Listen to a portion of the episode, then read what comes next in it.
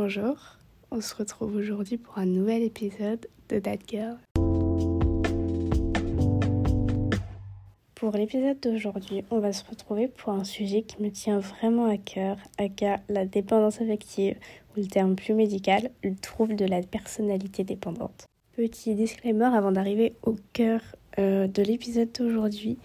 Euh, la dépendance affective est un trouble psychologique. Euh, il ne faut pas se diagnostiquer seul. Et si vous vous sentez concerné par la définition de la dépendance affective ou par les signes évoqués qui vont suivre, parlez-en avec un professionnel de santé. Avant toute chose, on va déjà définir ce qu'est la dépendance affective. Donc la dépendance affective, c'est l'incapacité psychologique d'une personne à vivre sans l'approbation ou le jugement positif de l'autre. Elle engendre très souvent un manque de confiance en soi et ce, dans tous les domaines de la vie. Avant d'évoquer euh, pourquoi j'ai voulu vous parler de ce sujet aujourd'hui, on va déjà parler des signes, donc déjà de la dépendance affective hors relation amoureuse. Donc déjà, il y a la crainte de la solitude, que ce soit amoureusement ou amicalement. C'est-à-dire que vous avez peur de vous retrouver seul, euh, vous avez peur du célibat et vous avez peur aussi euh, de ne pas avoir d'amis. Il y a aussi euh, la recherche constante d'affection, que ce soit bah, aussi amoureusement ou amicalement. Il y a aussi l'incapacité à se rassurer par soi-même, des doutes permanents sur l'affection de l'autre et d'ailleurs, ce doute peut constituer des idées obsédantes, c'est-à-dire des idées qui vous tourmentent et auxquelles vous pensez constamment. Comme autre signe de dépendance affective, il y a la faible estime de soi, l'incapacité à faire des choix sans l'avis d'un tiers, euh, des tendances à prioriser les émotions des autres aux siennes. C'est-à-dire que si quelqu'un se sent triste, mais qu'on se sent aussi triste, on va se dire bon bah moi c'est pas grave, euh, je vais déjà m'occuper de l'autre personne avant de m'occuper complètement de moi. Pour finir, euh, il y a aussi l'impulsivité et vouloir être perfectionniste par peur de déplaire aux autres. Les signes que je viens d'évoquer euh, sont donc des signes de dépendance affective hors relation amoureuse. Mais du coup, maintenant, on va voir les signes de dépendance affective dans une relation amoureuse. Donc, premièrement, il y a la peur de l'abandon. Il y a aussi la jalousie excessive. Il y a encore l'insatisfaction chronique. Ça, c'est-à-dire qu'on n'est jamais satisfait, que on sera constamment déçu, constamment insatisfait en fait. Il y a aussi euh, l'incapacité à prendre des décisions seul, le manque d'estime de soi. Alors ça c'est dans les relations amoureuses, mais comme je l'ai dit avant, c'est aussi dans les relations de tous les jours. Il y a d'autres signes qu'on peut aussi euh, penser que c'est la dépendance affective alors que non. C'est pour ça que je précise bien de parler avec un professionnel de santé, que je ne suis pas un professionnel de santé, que c'est pas moi qui vais vous dire vous avez de la dépendance affective ou vous en avez pas. Donc vraiment parlez-en avec un professionnel de santé. Donc comme je disais, euh, il y a l'anxiété. Donc par exemple, si la personne en face met trop de temps à vous répondre à un message, vous allez vous imaginer tout et n'importe quoi. Vous allez vous dire, je sais pas, par exemple, il me trompe ou il doit être avec qui meuf ou je sais pas. Ça, ça relie aussi à la jalousie excessive. Et il y a aussi l'apparition de dépression, euh, principalement lors d'une rupture. C'est pour ça que donc l'anxiété et la dépression, ce sont deux points qu'on voit euh, en soi assez souvent. C'est-à-dire que même une personne qui n'est pas atteinte de dépendance affective euh, va être anxieuse si la personne ne répond pas pour une raison ou une autre, ou la personne va être mal quand elle va quand elle va sortir d'une rupture, ce qui est complètement normal. C'est pour ça que les signes-là, ce que je dis, il faut pas les mélanger en mode euh, se dire ah bah c'est bon je suis triste parce que je me suis fait quitter je suis indépendance affective non pas forcément vraiment pas. Et dernier point que j'ai oublié de citer il y a aussi des comportements compulsifs. Ça c'est à dire que on va réagir euh, sans réfléchir par exemple. Euh, on va faire des choses sans avoir pris la peine de réfléchir au, par exemple à la conséquence de nos actes ou de réfléchir par exemple à ce qu'on va faire sur le moment. je sais pas trop comment expliquer ça, donc comme je ne sais pas trop comment expliquer ça, euh, je suis allée chercher une définition sur Google. Alors donc euh, la définition du comportement compulsif, c'est le fait pour une personne de s'engager de façon répétée dans un comportement excessif et ce malgré les conséquences néfastes de ce comportement. C'est ce que je disais quand euh, je disais ne pas réfléchir à la conséquence de ses actes. Donc je me répète, je sais, je l'ai déjà dit plusieurs fois, mais si vous êtes reconnu dans la plupart des signes euh, que je viens de citer, n'hésitez pas à aller voir un professionnel de santé. Et d'ailleurs, je le répète parce que j'ai l'impression que c'est pas encore euh, entrer dans toutes les têtes. Voir un professionnel de santé n'est pas du tout négatif. Je connais beaucoup de personnes, quand je leur dis euh, personnellement que je vois un professionnel de santé, me dit Ah, mais t'es folle en fait. Non, je suis pas folle, c'est juste que j'ai admis le fait que j'avais besoin d'être aidée. J'ai admis le fait que j'avais besoin de quelqu'un qui puisse être en mesure de m'apporter une aide autre que les personnes qui m'entourent et qui m'accompagnent tous les jours. Parce que voir un professionnel de santé, ça apporte aussi une vision extérieure et ça nous fait voir des côtés qu'on n'a pas forcément pris la peine de voir parce qu'on était vraiment fixé sur la chose. Je sais pas non plus trop comment expliquer ça, mais en tout cas, voir un professionnel de santé, ce n'est pas négatif. Enlevez-vous ça de la tête, vraiment. Euh, en tout cas, euh, si j'ai décidé aujourd'hui de vous parler de la dépendance affective, c'est pour une très bonne raison, une raison assez personnelle en fait. Euh, comme vous le savez sûrement si vous me suivez sur Insta, je rentre de deux semaines de vacances au Maroc. Enfin, je rentre, oui et non, parce qu'à l'heure où je vous enregistre ce podcast, il est minuit 25, donc il est une heure française. je pars à 3h du matin donc euh, je préfère ne pas dormir parce que sinon je sais que je vais pas me réveiller. Donc je vous enregistre ce podcast avant de partir pour pouvoir euh, le monter dans l'avion ou dans l'aéroport, bref, peu importe. En tout cas, je suis je vais rentrer de deux semaines de vacances au Maroc. Et donc, ça a été très compliqué pour moi parce que j'ai de la dépendance affective envers ma mère. Euh, J'aime pas trop dire ça parce que j'ai l'impression que ça paraît un peu négatif à chaque fois, mais ça l'est pas forcément. Bon, là, j'avoue que ça l'est un peu, mais ça l'est pas au point d'avoir euh, une dépendance affective dans une relation. Je m'explique, c'est-à-dire euh, que j'ai de grosses difficultés à passer plus d'un week-end loin de ma mère. Euh, alors là, deux semaines, euh, vous devez vous en douter, ça a été plutôt compliqué.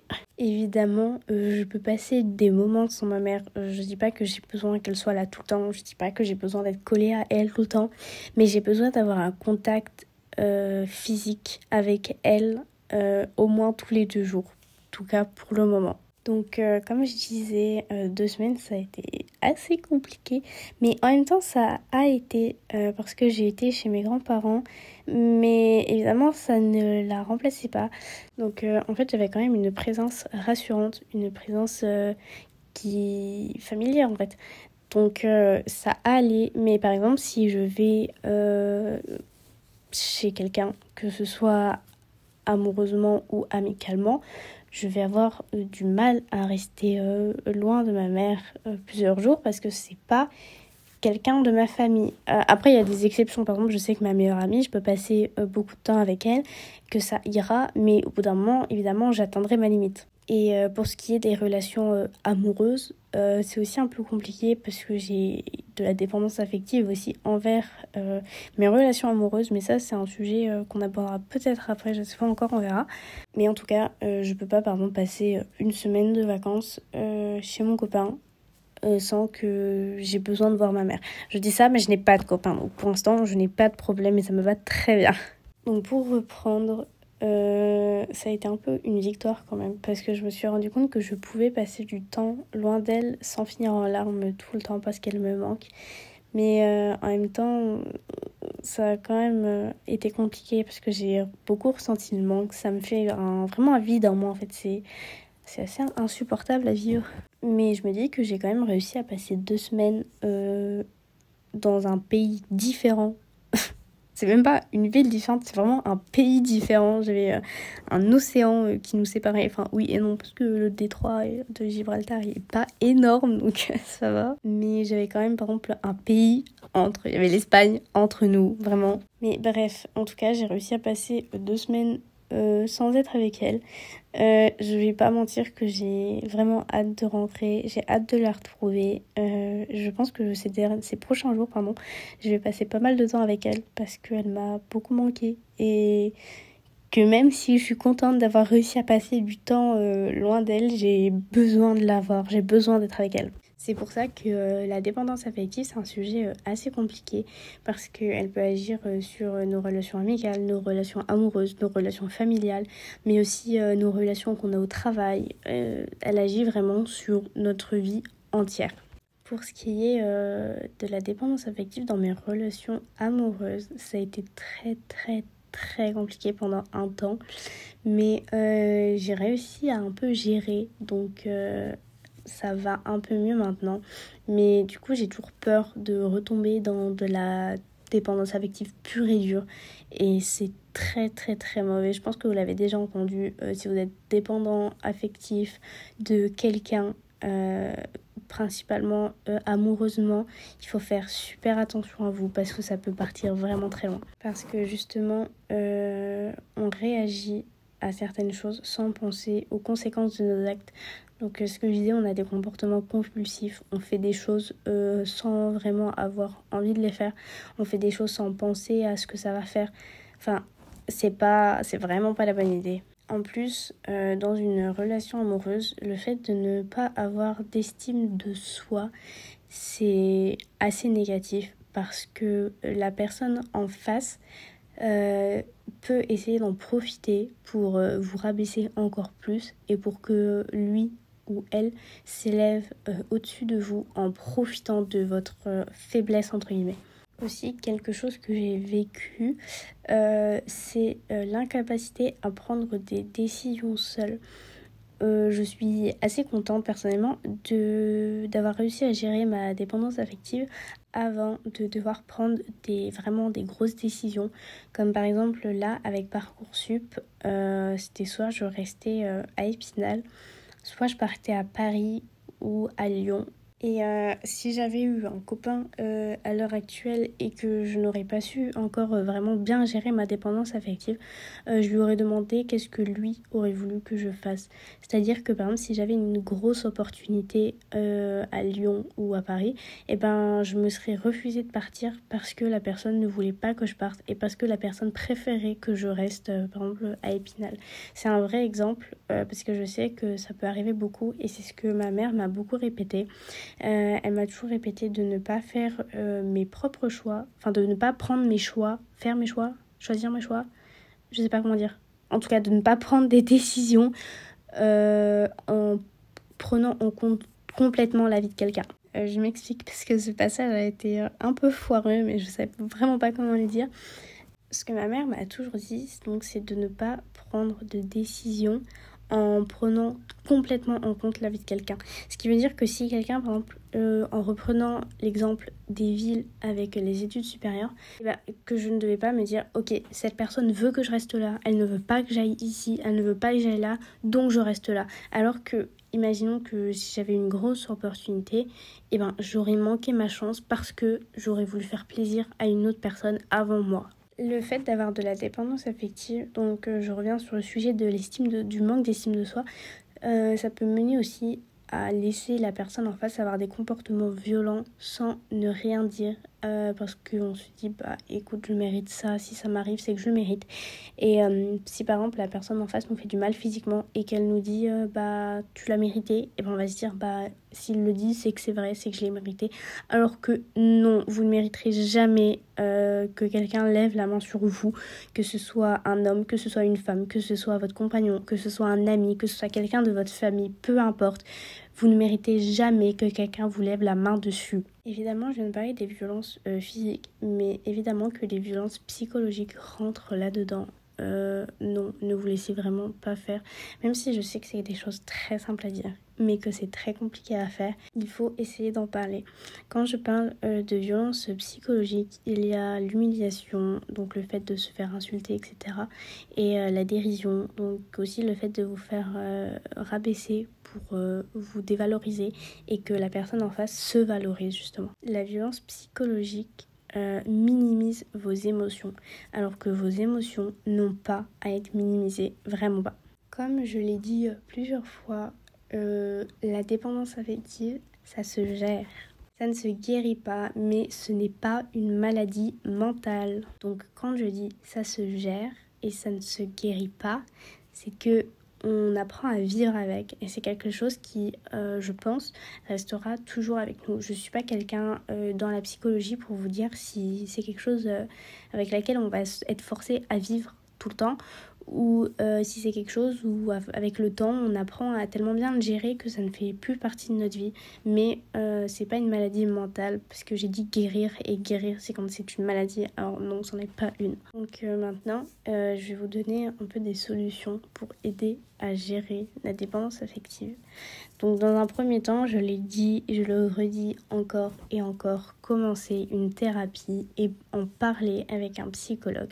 C'est vraiment la chose qui m'a aidée parce que la personne que je vois euh, m'a fait comprendre que j'étais une personne à part entière, que je n'avais pas besoin de dépendre de quelqu'un d'autre pour vivre ma vie. C'est-à-dire que les choix que j'avais à faire, les choses que j'avais envie de faire, et eh ben si je voulais faire quelque chose, je le faisais. Si j'avais envie de prendre un choix euh, au lieu d'un autre, eh bien, je prenais le choix que je voulais. Je suis une personne à part entière et je n'ai pas à me dire, ok, peut-être que je veux ça, mais est-ce que telle personne veut ça?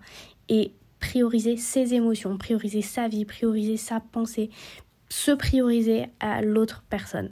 Euh, ce que j'ai énormément fait aussi, c'est me reconcentrer sur moi, c'est-à-dire euh, bah, justement accepter le fait que j'étais une personne à part entière, accepter le fait que je n'avais pas besoin de quelqu'un pour me dire ce que je devais faire, que je n'avais pas besoin de quelqu'un pour me dire comment gérer ma propre vie. Et dans là-dedans, il y a aussi reconsidérer ses émotions, c'est-à-dire euh, quand pendant très longtemps nos émotions ont été minimisées, on a un peu arrêter de les exprimer pour ne pas se sentir euh, rabaissé. Mais il est vraiment important d'exprimer ses émotions pleinement parce que les émotions, c'est une sorte de message. Euh, en fait, il faut considérer les émotions comme un message utile et pas comme un ennemi qui va faire euh, qu'on va se faire rabaisser. Et donc, pour reconsidérer ses émotions, il faut prendre vraiment le temps, faut prendre le temps de se poser, il faut s'écouter, faut écouter les signaux que notre corps nous envoie, que ce soit physique ou mental. Il faut se demander comment est-ce qu'on va, il faut se demander comment on se sent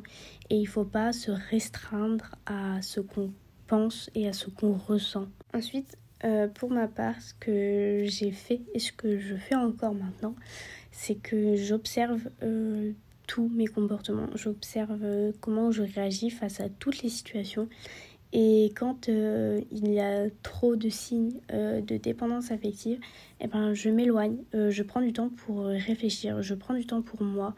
Et en fait, ça revient à se reconcentrer, se reconcentrer pardon, sur soi. Mais je le fais le plus de fois possible dès que je vois que je commence à ne plus être dans une relation assez saine, mais que je commence à être vraiment dans une relation de dépendance affective euh, parce que c'est vraiment très très néfaste. Et euh, pour finir, euh, il y a développé l'estime de soi et reprendre confiance en soi. Alors je sais que avoir confiance en soi, même avoir tout court ou reprendre, c'est quelque chose de très très compliqué, surtout maintenant parce qu'on se compare énormément aux autres. Donc euh, pour ce qui est de la confiance en soi, je vous en ferai un épisode euh, vraiment dédié parce que je pense que ce sujet mérite un épisode dédié. Et euh, dans cet épisode, je pense que je vous donnerai tous les conseils que j'ai entendus et que j'ai appliqués pour réussir à avoir confiance en moi et si je vous les partage, c'est vraiment que ça a marché.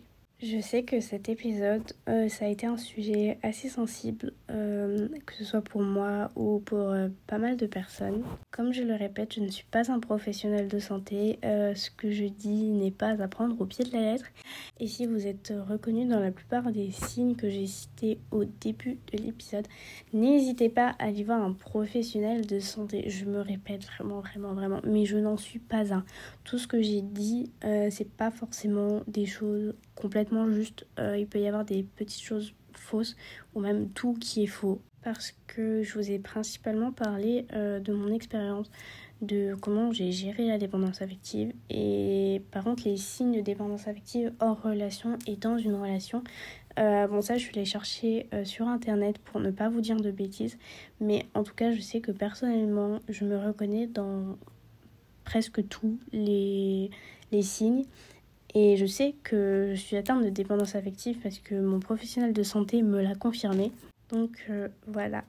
J'espère euh, que cet épisode euh, ben, vous a plu. je sais que le sujet était assez sensible et j'espère ne pas avoir dit trop de bêtises parce que ça m'embêterait, sachant que je sais que j'ai des personnes assez jeunes qui m'écoutent. Et euh, si vous avez euh, la moindre question sur la dépendance affective, n'hésitez pas à m'envoyer un message euh, sur Insta, je vous répondrai volontiers. Et si vous avez besoin d'en parler, euh, que vous n'avez pas le courage d'aller voir un professionnel de santé pour une raison ou une autre, vous pouvez venir m'en parler sur Instagram. Mais évidemment, je me répète encore, encore, encore, encore, le mieux c'est de voir un professionnel de santé. Alors, euh, je vous fais de gros bisous, prenez soin de vous et je vous dis à la prochaine. Ciao, ciao